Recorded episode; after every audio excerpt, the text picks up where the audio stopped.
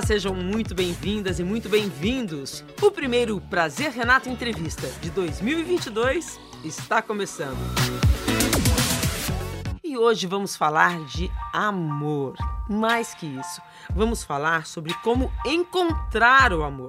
Muita gente deve estar se perguntando, mas existe uma fórmula para isso? Quem vai nos responder é a psicóloga Desirê da Cruz Caçado, que inclusive deu um curso recentemente sobre esse assunto na escola The School of Life. A Desirê é psicóloga, especialista em terapia comportamental e mestre em psicologia experimental pela Universidade de São Paulo, entre outros muitos títulos. Enfim, Desirê, seja super bem-vinda. Obrigada por aceitar o nosso convite. Ai, o prazer é todo meu, Renata. É uma felicidade estar aqui com vocês, falando sobre um assunto tão especial como o amor. Nossa, nesses tempos ainda, né, menina? Como é importante. Nem Eu fale. quero falar e quero saber encontrar um amor, tá? Porque, olha, eu tenho muitas perguntas para você, dúvidas gerais, dúvidas pessoais. Confesso que eu vou fazer aqui, vou aproveitar e vou fazer uma terapia de graça. Vamos nessa. E a gente traz também dúvidas das nossas ouvintes. Algumas mandaram perguntas por escrito, que eu vou ler no decorrer da nossa conversa, e no final a gente vai ouvir as perguntas gravadas em áudio por elas. Vamos lá? Vamos lá. Todo mundo, em alguma fase da vida ou durante a vida toda, busca a resposta para essa pergunta, né? Como encontrar o amor? A ciência, Desirê, já encontrou essa resposta? Nossa, Renata, essa é uma pergunta tão complexa, mas eu queria contar para você aqui de um experimento, de um experimento científico que aconteceu lá para o final dos anos 90, feito por um psicólogo americano chamado Arthur Aron. Esse cara estava muito interessado em saber Uh, quais eram os impactos da intimidade nos nossos hormônios? Essa era a pergunta de pesquisa dele. E aí ele fez uma coisa super interessante. Ele juntou alguns voluntários, separou esses voluntários em pares, colocou cada par numa sala e deu para esses voluntários um pacote de perguntas. Uhum. E tudo que essas pessoas precisavam fazer era responder uma para outra as 36 perguntas que estavam ali no guia em 90 minutos. Só isso. A hipótese dele era que as pessoas se sentiriam mais próximas umas das outras e aí ele poderia medir os hormônios ali, só isso. Mas o que ele não esperava que aconteceria, aconteceu. As pessoas saíram de lá encantadas umas pelas outras. Elas saíram de lá emocionadas. Mas sem se ver. É, completos estranhos colocados numa sala eu te dou um pacote de perguntas. As perguntas começavam com é, me conta um dia perfeito para você, o que seria um dia perfeito para você e te- iam se aprofundando em intimidade. Falavam sobre valores, sobre medos, sobre traumas e no final essas pessoas saíam desses 90 minutos Encantadas dizendo que estavam umas com as outras. encantadas. Encantadas. Inclusive, um par se casou no final do experimento, lá pra E frente. os hormônios Lá em cima. Então, ficaram, é, ah, tiveram uma, uma- alterações hormonais, sim. Sim. atração sexual? Atração. Atração. Só pela Atração. conversa. Isso. Proporcionado pela conversa, mas não qualquer conversa. Uma conversa vulnerável. Uma conversa de intimidade, de compartilhar vulnerabilidades. Dê mais exemplos de perguntas. Ahn, se você tivesse, se você pudesse escolher, uma das mais simples, né? Se você pudesse escolher qualquer pessoa para jantar com você, que pessoa seria? Nossa, a pessoa tem que pensar e começar a imaginar, e a outra começa a imaginar dos lados de cá. Ai, será que eu me encaixaria nisso? Ah, já tô até vendo. Acho que eu me apaixonaria também. Ou então, que, que, ah, que pontos na sua história de vida eh, fizeram você se tornar quem você é? E um respondia pro outro. Isso, exatamente. E qual é a moral da história? Qual é a conclusão? Moral da história: para se apaixonar é preciso se despir, não só de roupa.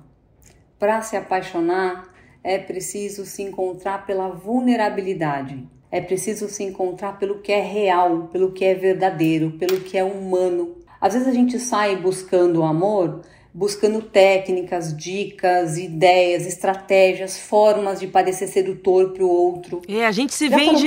É uma mentira o que a gente se vende, né? Uma mentira, a gente quer vender. Agora, você já parou para pensar que o que é mais sedutor também é o que é mais verdadeiro? É. Porque a gente se conecta pela verdade.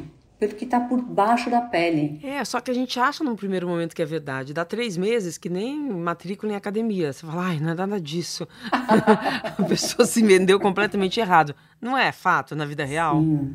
É, mas aí tá, né, a palavra que você usou, que acho que é muito usado no amor, né? O amor virou uma peça publicitária. Isso. Ou exigências, né? Olha, a pessoa tem que ser assim, assado, assado, assim, assim. né? É um, é um, virou um artigo de consumo, né? De desejo. É, o livro Amor Líquido fala muito isso, né? O, o desejo a objetificação, né? E o desejo pelo perfeito. É. Eu acho que a gente está preso numa narrativa, numa história de buscar o amor perfeito. Ou então a pessoa que vai estar ao meu lado, que eu vou poder apresentar, que essa pessoa me represente, né? Eu quero, não posso estar com Muito qualquer bom. pessoa, Sim. né? Uhum. Sim. Foram anos de terapia, tá? Para chegar nessa frase. Sim. Todos nós. Tem que estar à altura. É, aí, minha filha, vamos procurar, procurar. Sim, então a ciência, de certa forma, fala a coisa mais simples do mundo, né? Que o amor você encontra quando você é verdadeiro. É isso? Exato, exato. Quando você é verdadeiro, né? Quando você é corajoso, porque a coragem no amor ela é complexa.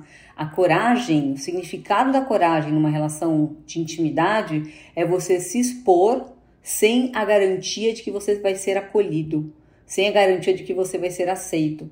Eu entendo por que, que as pessoas não se encontram de forma genuína, porque dá um baita medo.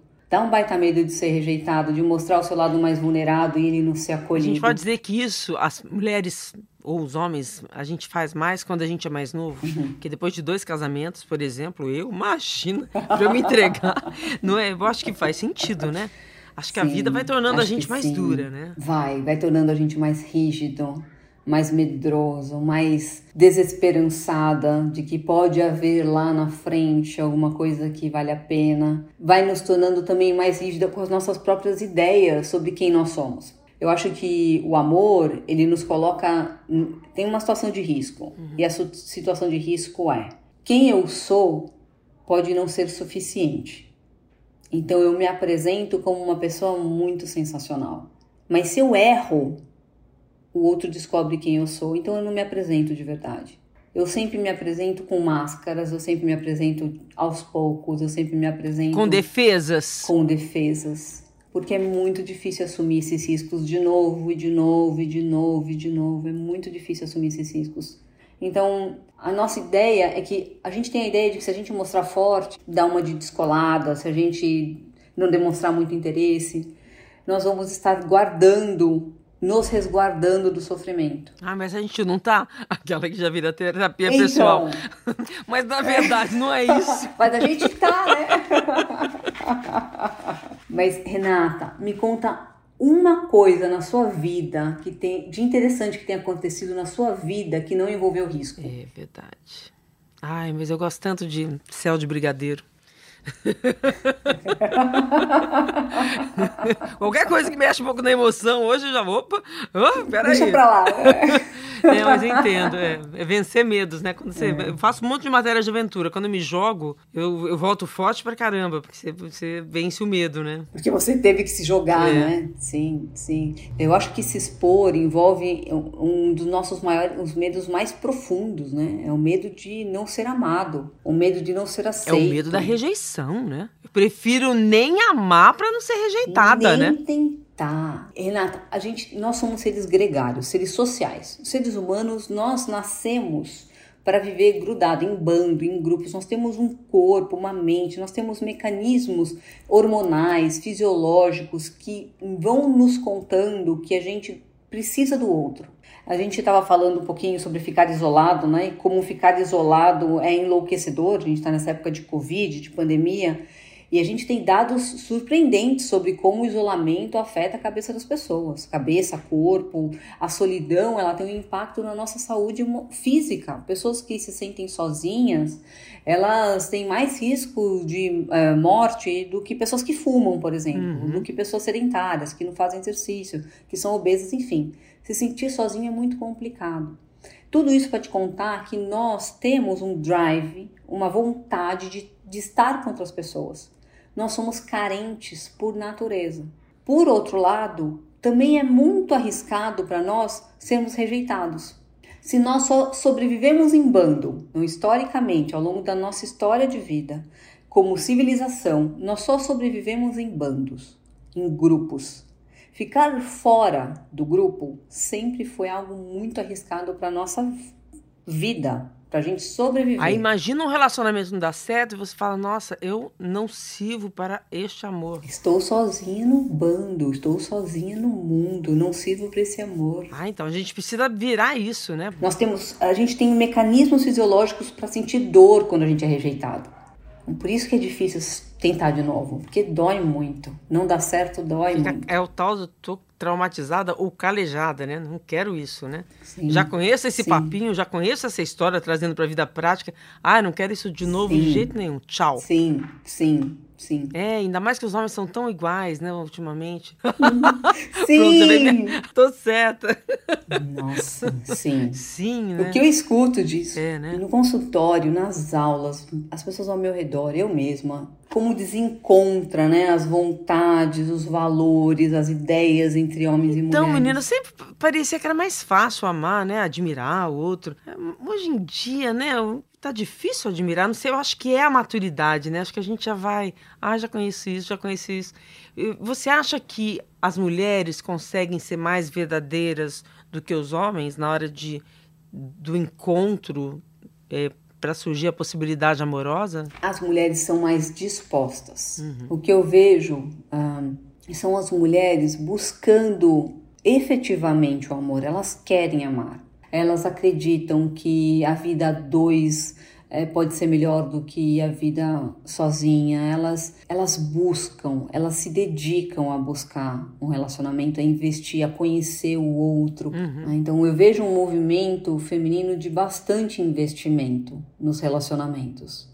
Aí eu vejo um movimento masculino de não investimento, ou de pouco investimento.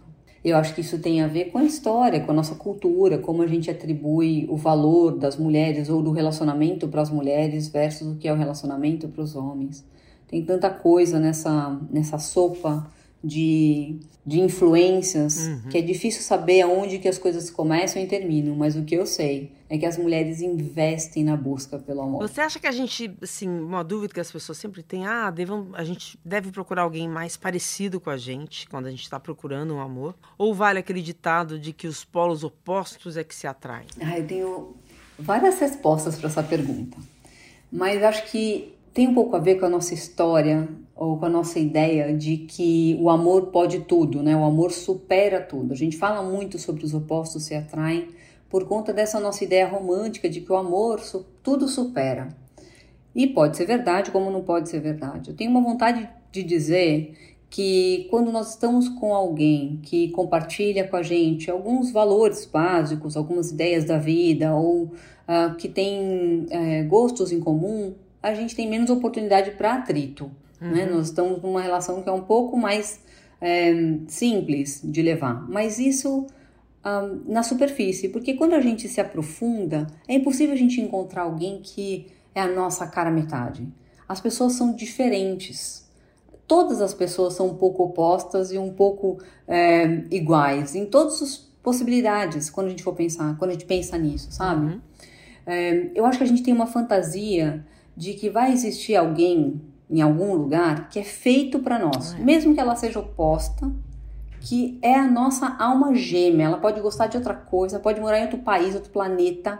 É aquela pessoa, a gente caminha por aí com essa fantasia, Renata. O romantismo fez isso com a gente, ele fez a gente acreditar que existe um salvador que vai entrar com um cavalo branco, por lá, entrar por essa porta e me resgatar da minha vida medíocre. E talvez a nossa decepção com o amor seja, é, depois de muitas tentativas, perceber que isso não está em jogo, que essa oferta não existe, que as pessoas que entram, elas não entram num, num cavalo branco, elas entram num pangaré.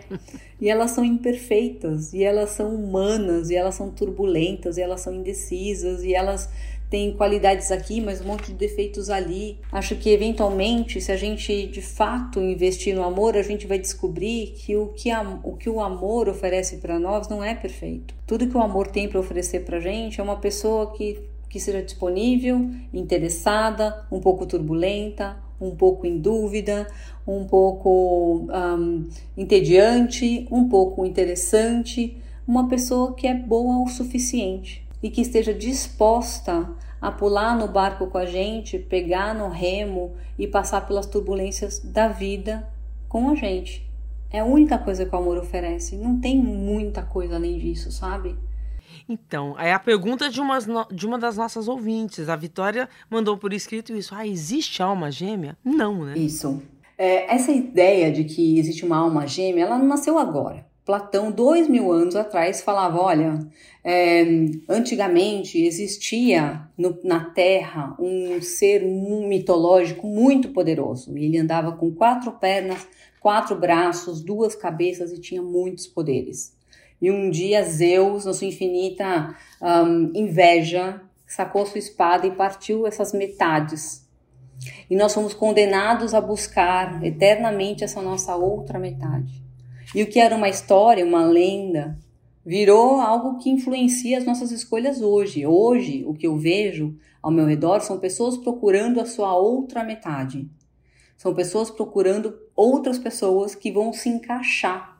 Que vão preencher seus, ou preencher seus vazios internos que devem ser preenchidos por você mesma, né? Exatamente. E esse, esse é um, acho que esse romantismo é o maior inimigo do amor que a gente mais fala lá na escola, na School of Life, é que, na verdade, o amor ele dá muito trabalho, Renata. A compatibilidade, essa compatibilidade que a gente é, quer do amor, a gente quer de presente, é uma conquista. Conhecer alguém e fazer aquilo dar certo dá muito trabalho.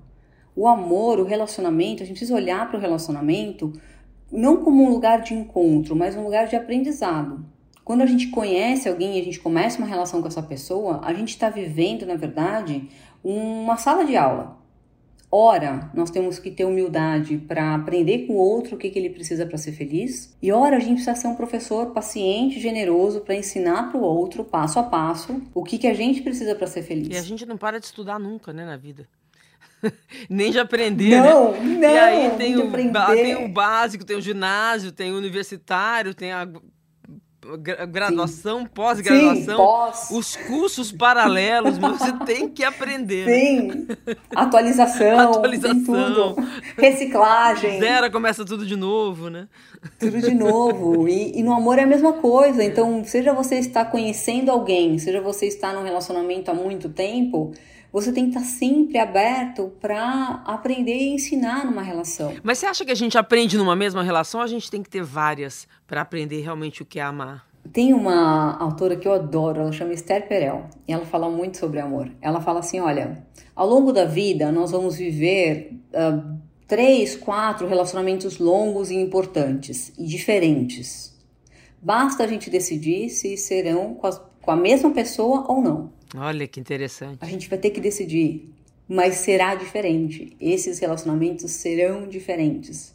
A gente aprende a se relacionar o tempo todo. O Alain de Botton, esse é, filósofo suíço, muito interessante também, ele fala assim, olha, o amor ele não é um sentimento, o amor ele é uma habilidade você aprende a agir amorosamente em relação a alguém, você aprende a se relacionar e você não aprende só na sua infância, no começo da adolescência, que é o que a gente costumava uhum. acreditar, que a gente aprende e acabou, a gente fica ali rígido naquilo que a gente aprendeu. A gente aprende ao longo da vida, o tempo todo. A gente aprendeu na nossa última e, relação. E eu acho que esse aprendizado tem que ser mútuo, né? Porque você está numa relação e só você está disposta a continuar aprendendo e o outro não, aí acabou. Aí você parte para outro. Ah, perfeito. Né?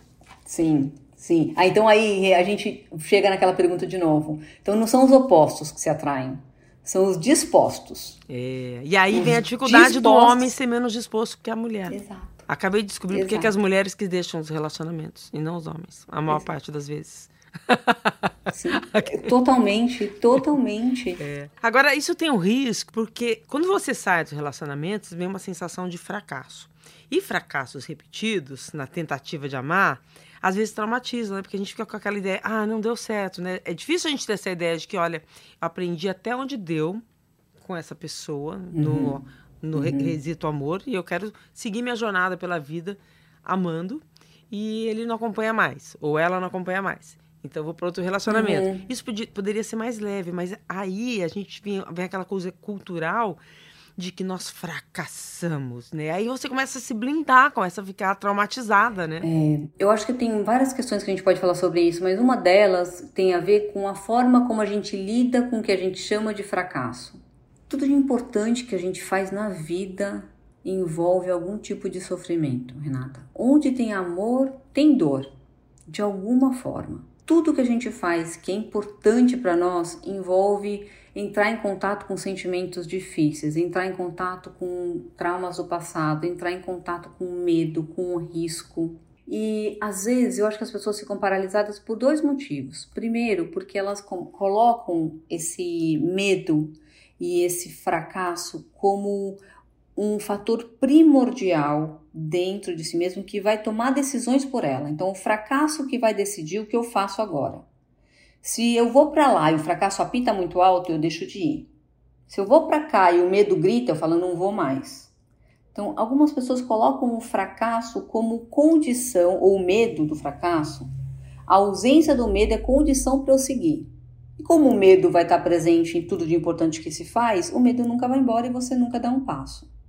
Acho que essa é uma parte. A outra parte, eu acho que diz respeito ao que eu quero com o amor. Eu acho que depois de tantas tentativas frustradas, é bem improvável que a gente se pergunte por que, que eu estou procurando um relacionamento. Uhum. Qual o sentido dessa procura?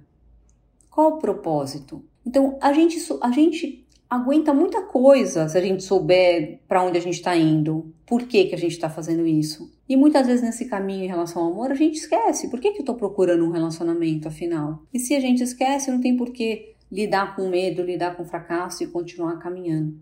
Faz sentido? Eu, faz totalmente sentido. E tem muito a ver com a pergunta do, de um homem que escreveu pra gente. Os homens adoram o Prazer Renata. Apesar de serem totalmente voltado para as mulheres, eu adoro quando os homens participam, porque eu acho que os homens aprendem muito aqui também. Aí o Joel de Araújo mandou a, seguinte pergunta: Como saber a hora certa de sair de um relacionamento? Olha aqui. Nossa, sensacional, Joel. Eu diria o seguinte: quando você está na dúvida, você vive aquilo 100%. Toma uma decisão na sua cabeça e vive essa decisão 100% e deixe que a experiência conduza a sua escolha. Porque é possível que você decida, então, investir 100%. Eu vou, tá bom, quero ficar, eu vou investir em ficar, vou fazer tudo que eu sei, tudo que eu posso, tudo que eu consigo.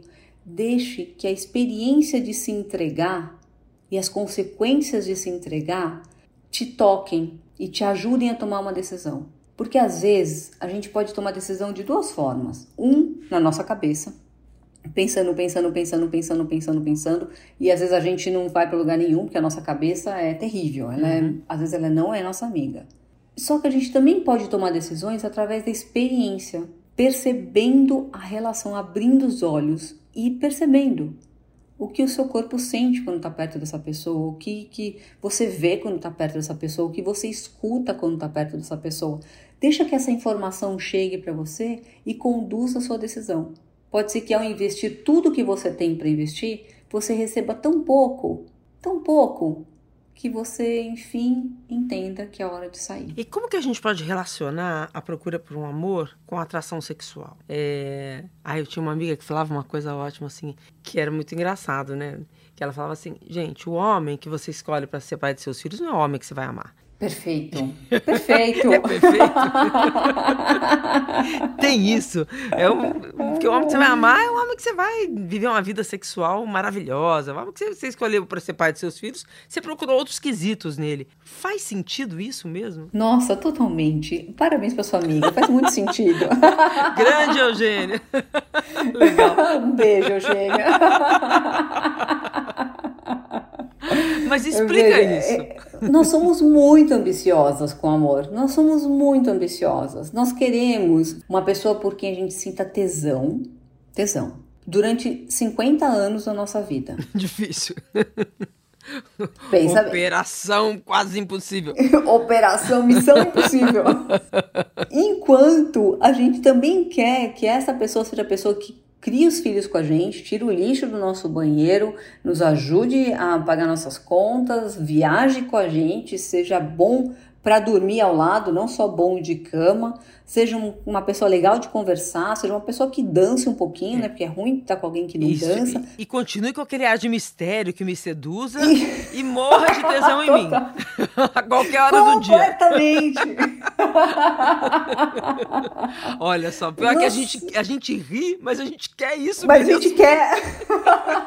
Nós somos muito ambiciosos, muito ambiciosos. O próprio Alain de Botton, ele fala que essas ambições, elas são muito novas não só ele fala, a Regina Navarro também fala isso, a Bell Hooks também fala isso, as pessoas estão falando pra gente, olha gente, há pouco tempo atrás, relacionamento não tinha nada a ver com amor, com sexo, com tesão, com companheirismo, fidelidade, nada disso. Relacionamento, há pouco tempo atrás, tinha a ver com ter filho, com é. propriedade, tinha a ver com estabilidade, tinha a ver com sobrevivência, certo? Aí depois da revolução sexual, a gente inventou que esse relacionamento que a gente criou para sobreviver em tempos inóspitos vai ser o mesmo que vai nos dar o tesão, a energia, a vitalidade de uma paixão fumegante. E não dá. Uhum. A gente vai ter que fazer uma escolha, uma escolha de Sofia, uma escolha. Bauman fala um pouco sobre isso, Renata. A gente vai ter que, a gente tem que escolher qual o problema que nos incomoda menos. Se é a claustrofobia de uma relação estável, monogâmica, de longa duração. So boring. So boring, mas está e segura. Boring e segura. É. Ou o caos e a emoção da instabilidade. E a gente tem essa balança que ela nunca equaliza. Nunca equaliza. É, aí, aí, aí que entra o que você falou no começo da nossa conversa. É preciso ter coragem. É preciso ter coragem. Ai, meu Deus do céu. Preguiça de ter coragem. Eu tô aqui ouvindo, fazendo terapia. Eu imagino que as nossas ouvintes também. ah, deixa pra lá, né? ah, mas é tão bom, né? A vontade de amar é eterna, né? Porque dá graça na é, vida, né? Mas você sim. sabe, assim, fazendo a minha terapia pessoal, eu, eu amo é. no máximo três meses. Olha que horrível. Aí eu, como eu tô ficando traumatizada, porque quando eu brinco que parece matrícula de academia, é, é verdade, meus relacionamentos, assim. Eu, eu, calma lá, eu já fui casada há nove anos com um, onze anos com outro, com quem eu tive certo. dois filhos. Mas depois. Você tentou já? Não, eu tentei e deu certo, né? Imagina, 12 anos, depois 9, 9 anos, relacionamentos felizes. Agora, mas eu sempre nessa angústia de buscar mais amor, mais verdade. Eu sou muito intensa nisso. E eu acho que tem muita mulher que também é assim, é uma característica feminina, né? E aí, menina, é, eu acho que tem tudo a ver isso que você está falando, porque você busca uma coisa que. Cadê a construção do amor, né? Não existe. o não aprendizado existe, do amor, né? A paciência, hein? Vamos colocar essa palavra? A paciência, paciência generosidade, paciência, né? Abertura. É, é verdade. É, essa, Renata, de perto ninguém é normal. É. Sabe? E eu acho que no amor, de perto, ninguém é atraente.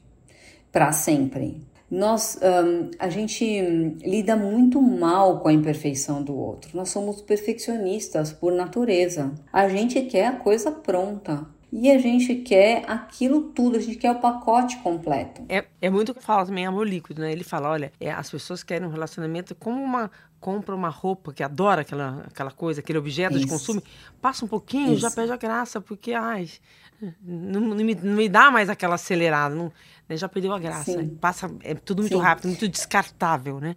A gente está vivendo uma era do amor descartável a gente tem muita dificuldade de lidar com o imperfeito, né? com a ambivalência. Todos nós somos ambivalentes, né, Renata? Nós temos lados bons e lados ruins, nós temos lados encantadores e lados desprezíveis, todos nós.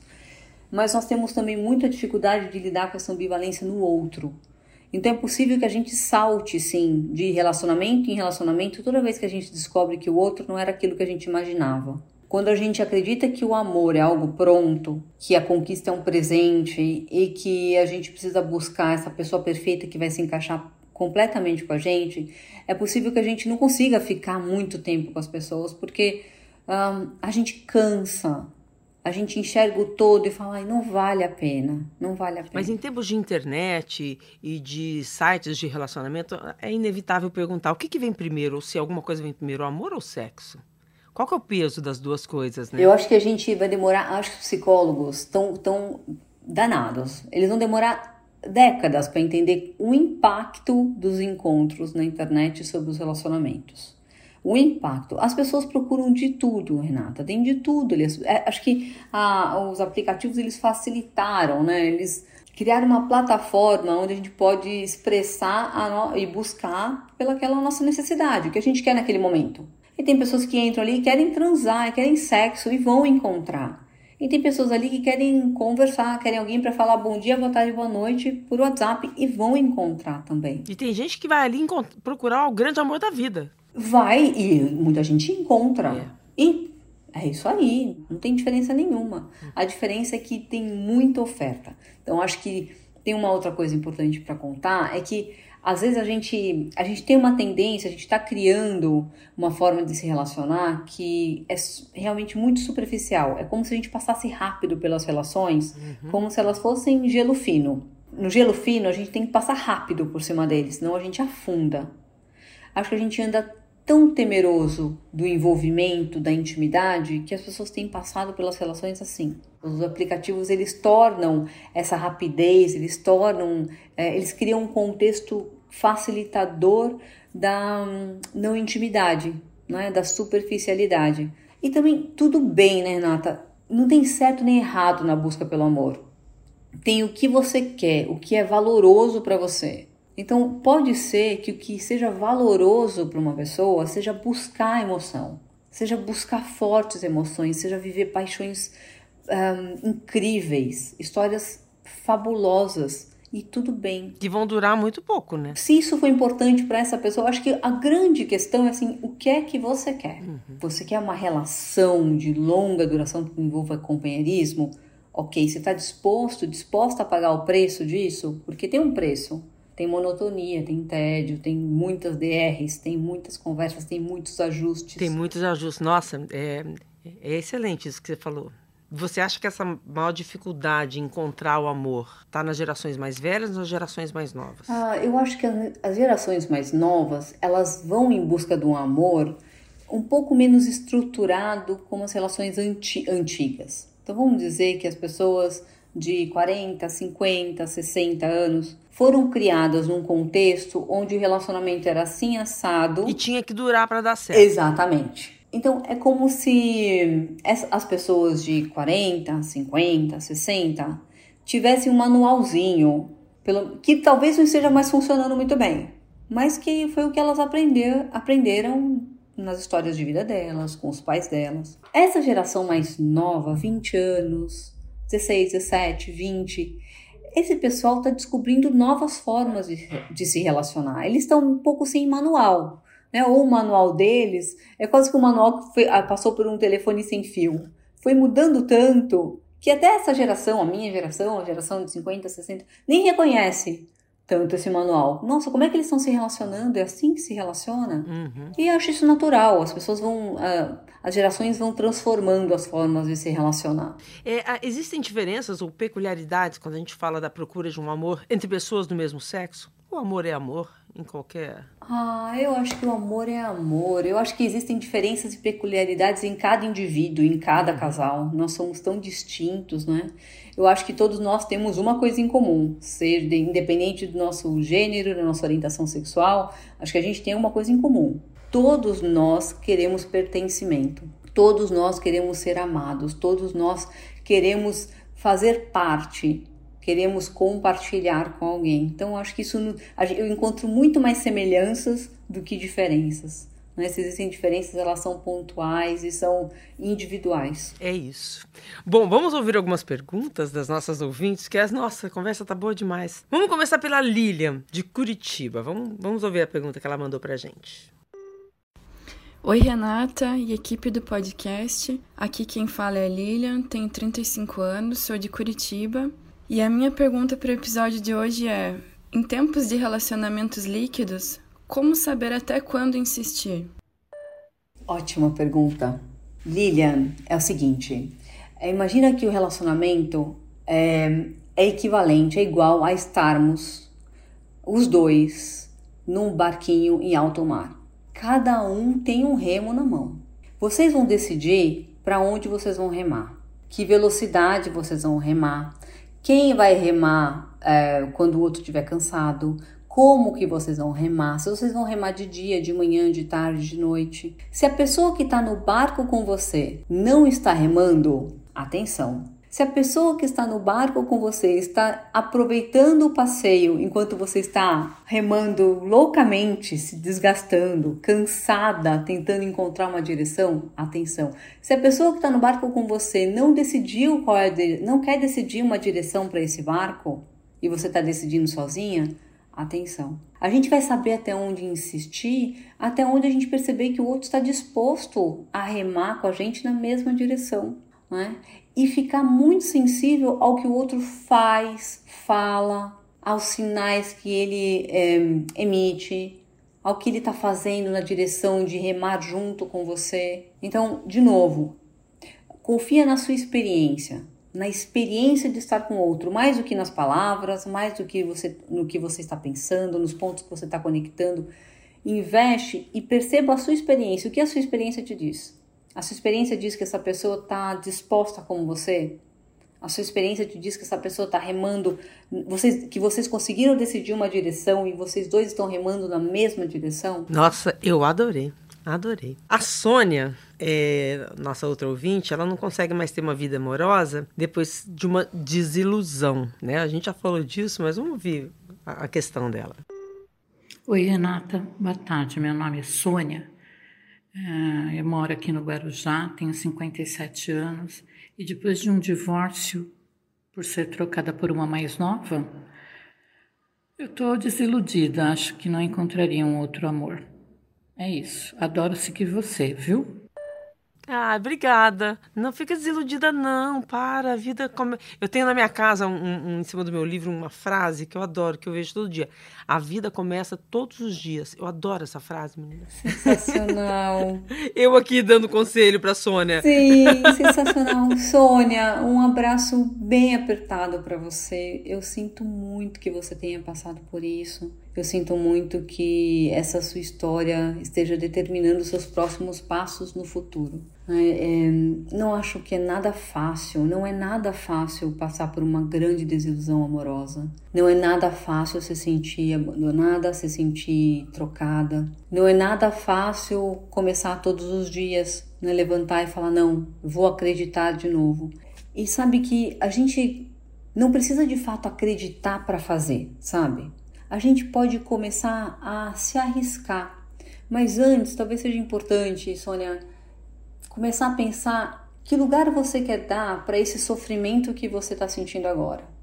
Porque, como eu estava falando antes com a Renata, é, essa história super sofrida, muito sofrida, ela pode estar tá dentro de você e você carregar ela com você como parte de você, da sua história, e algo que foi muito doloroso e que vamos seguir em frente ou ela pode ser a história que vai determinar os seus próximos passos. E se a sua dor em relação ao amor determinar todos os seus próximos passos, aonde é que você vai parar?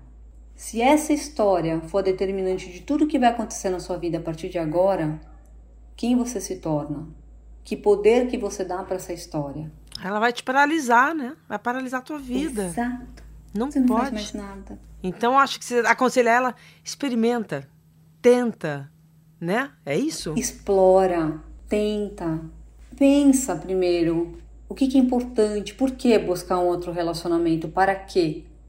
O que, que é importante numa relação? Eu acho também, Renato, que quando a gente passa por uma decepção muito grande, a gente precisa de um tempo ou de algumas experiências para nos ajudar a aprender a viver com a vida com aquela decepção. Porque uma vez que a gente sofre uma dor dessas, ela não vai embora, ela vai ficar, ela vai ser companhia, companheira de viagem. A gente precisa aprender a caminhar com a nossa dor. Só que quem vai decidir para onde a gente vai não pode ser ela. Tem que ser nós. As nossas vontades, os nossos sonhos, os nossos ideais. Então eu diria para Sônia prestar atenção no que ela quer, o que é importante para ela. Pode ser até que ela descubra que de jeito nenhum que ela quer casar de novo. De jeito nenhum. E tudo bem, né? Mas pelo menos é uma escolha dela, não da dor que ela carrega com ela. É, nossa, é importante isso. Já senti essa dor também, viu? Tô confessando uhum. aqui. E Sim. a gente não tem que carregar essa, essa cruz, não. Deus me livre. Olha, eu, eu ia até chamar uma outra pergunta, mas tem a ver acho que a gente ouviu a Andresa agora, do Rio Grande do Norte, porque ela está empenhada em vencer as suas decepções amorosas. Olá, eu me chamo Andresa, sou de Mossoró, no Rio Grande do Norte, e tenho 40 anos. Com relação à, à procura do amor, eu entendi aos 40 anos que a gente não consegue amar se a gente não se ama. Então, nesse momento, eu estou tentando fazer um resgate né, do meu eu para começar a me amar de uma forma genuína, de uma forma verdadeira, tentando me despir, ter a coragem de me olhar, descobrir minhas, minhas falhas, meus, meus defeitos, minhas virtudes e, acima de tudo, me aceitar. Mas é um processo muito doloroso, muito doloroso. E eu deixo aqui a minha pergunta é, à psicóloga de como passar por esse processo de, de despertar da consciência de uma forma menos dolorosa. Gente, a Andresa e a, e a Sônia elas têm que se seguir no Instagram, tem que virar amigas. Sim. Vamos lá, pessoal. Gente, vamos formar uma liga assim de vamos mulheres. Vamos trocar mulheres contatos. Se... Sim. Não é? Eu acho, eu acho. Eu vou pedir aí pro Guilherme, nosso produtor, coloca as duas em contato, porque gente, conversa entre mulheres é muito bom, né? Porque os problemas só mudam de endereço, né? Nossa, Renata, você falou uma coisa que é tão importante. Sabe que a gente fica muito forte quando a gente percebe que todo mundo está passando pela mesma coisa. Tá todo mundo passando pela mesma turbulência, mas cada um no seu barquinho. Isso que é triste. Né? Todo mundo uh, cheio de segredos, e quando a gente vai ver o segredo é sempre o mesmo. Tá todo mundo de coração partido. A mesma dor, né? A mesma dor, a dor de cor, falar. Né? Exato, fala, conversa. Vamos ser cornas juntas. Vamos, gente, a sofrência é coletiva. É muito mais divertido. Mas é, isso não é, sabe que isso não é bobagem, porque, é, Andressa, acho que você já tá fazendo a coisa mais difícil que é para ser feito, sabe? Você está construindo uma relação com você mesmo, com a sua dor, com a sua história, com as suas vontades, com sua potencialidade. Você está abraçando o seu lado o seu lado difícil, você está abraçando as suas dores, está processando tudo isso. Eu acho sim que o que a Renata está falando, de encontrar outras pessoas que falam a mesma língua, é inclusive muito importante para construir isso que a gente chama de autocompaixão. Sabe que a autocompaixão, ela não nasce sozinha, ela nasce de eu conhecer a história do outro e encontrar no outro uma coisa humana, uma coisa que a gente chama de humanidade compartilhada. Quando a gente compartilha com o outro nossa vulnerabilidade e se enxerga no outro e sente compaixão pelo outro, a gente começa a sentir por nós mesmos. Então, se eu puder dizer alguma coisa para você, Andressa, é que além de tudo que você já está fazendo, que tal conhecer outras pessoas que também estão passando pela mesma coisa que você? Você me perguntou se dá para ser menos sofrido, e eu preciso te dizer do fundo do meu coração que não. Não dá para ser menos sofrido.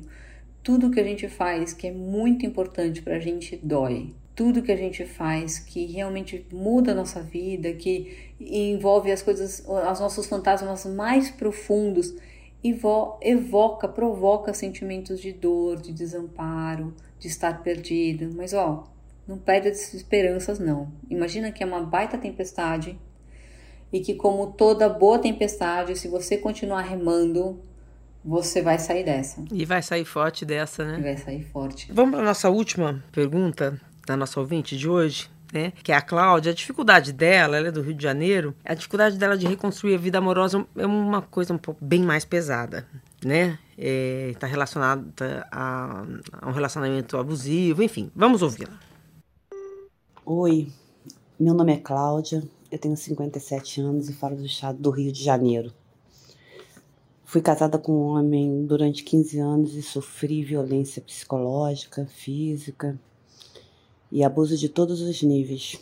E ele sempre dizia que me amava muito, mesmo agindo dessa maneira, mesmo fazendo isso tudo. Hoje eu estou separada há 25 anos e nunca mais consegui me abrir para amar, nem para ser amada também. Tive alguns relacionamentos curtos, mas nunca amei. Eu sempre fujo.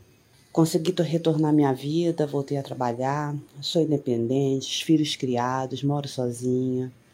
Eu não me tornei uma pessoa amarga, é, tenho os amigos, saio, mas não confio mais nesse amor. Fiz e faço terapia, mas é uma questão que eu não consigo resolver.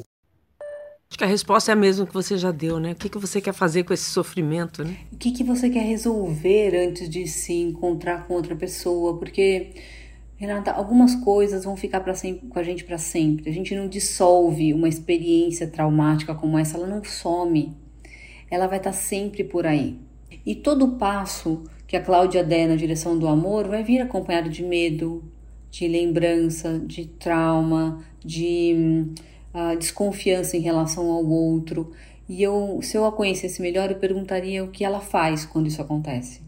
Né? Porque é provável que essa dor e esse medo esteja puxando ela, esteja convidando ela a recusar, recusar mais uma relação. Eu entendo que uma vez que você vive uma situação tão traumática quanto essa, não é simples confiar de novo. Eu acho que todos nós temos um, ainda bem, nós temos um mecanismo de autodefesa, né? Que vai é, estar alerta em relação a situações de risco. E quem vive uma relação abusiva por muito tempo começa a temer que toda relação íntima tem a ver com risco. E isso demora para ser vencido. Às vezes não é vencido nunca, às vezes é sempre um ato de coragem se tornar íntimo de alguém. Então, eu falaria para Cláudia continuar a terapia dela e não esperar que encontrar uma pessoa seja um, algo é, fácil. Não vai ser fácil. Encontrar uma pessoa vai ser contrariar os próprios instintos. Porque ela, a partir de agora, desde que ela teve essa relação, e já há muito tempo, ela ganhou a experiência, infelizmente, de desconfiar profundamente de quem se aproxima, de quem ama. E para sempre as relações dela vão, tá, vão ter essa ambiguidade, que ela vai ter que olhar, perceber e dar um passo de cada vez. E dar mais um passo em direção à intimidade, e dar mais um passo em direção à intimidade. Confiando que ela é capaz de se proteger.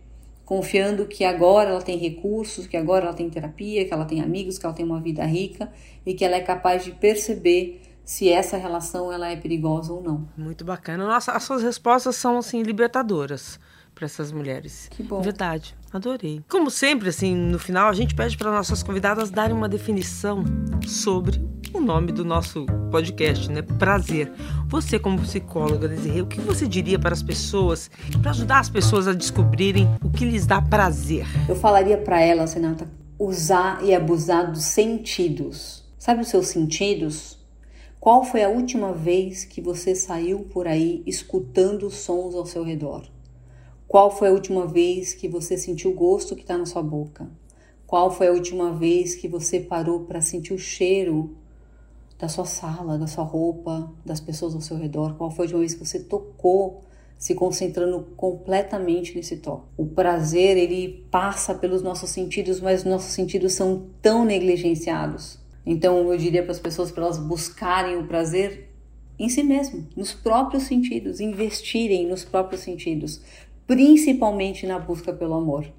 Não existe a busca pelo amor sem os nossos sentidos, sem investir Agu nos nossos sentidos. Aguçar, essa sensibilidade. Né? Provocar nossa sensibilidade. Ai, que lindo, adorei. Zirê, muito obrigada. É um prazer enorme. Conversa boa, ficaria Eu aqui adorei.